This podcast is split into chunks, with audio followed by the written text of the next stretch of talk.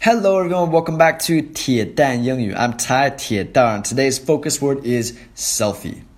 Selfie. Selfie is when you take a picture of yourself. 就是自拍的意思。举个例子，Let's get someone to take our picture over by that statue. Ah, let's just take a selfie. More fun this way.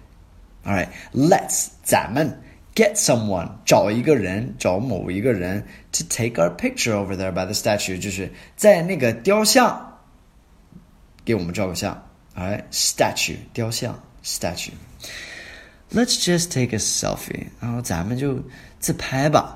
Take a selfie，啊，这个就是那个动动作，take a selfie，more fun this way，这这样就比较好玩，fun 好玩，一定要注意这个 funny 是搞笑。在中国，我经常遇到这样的情况。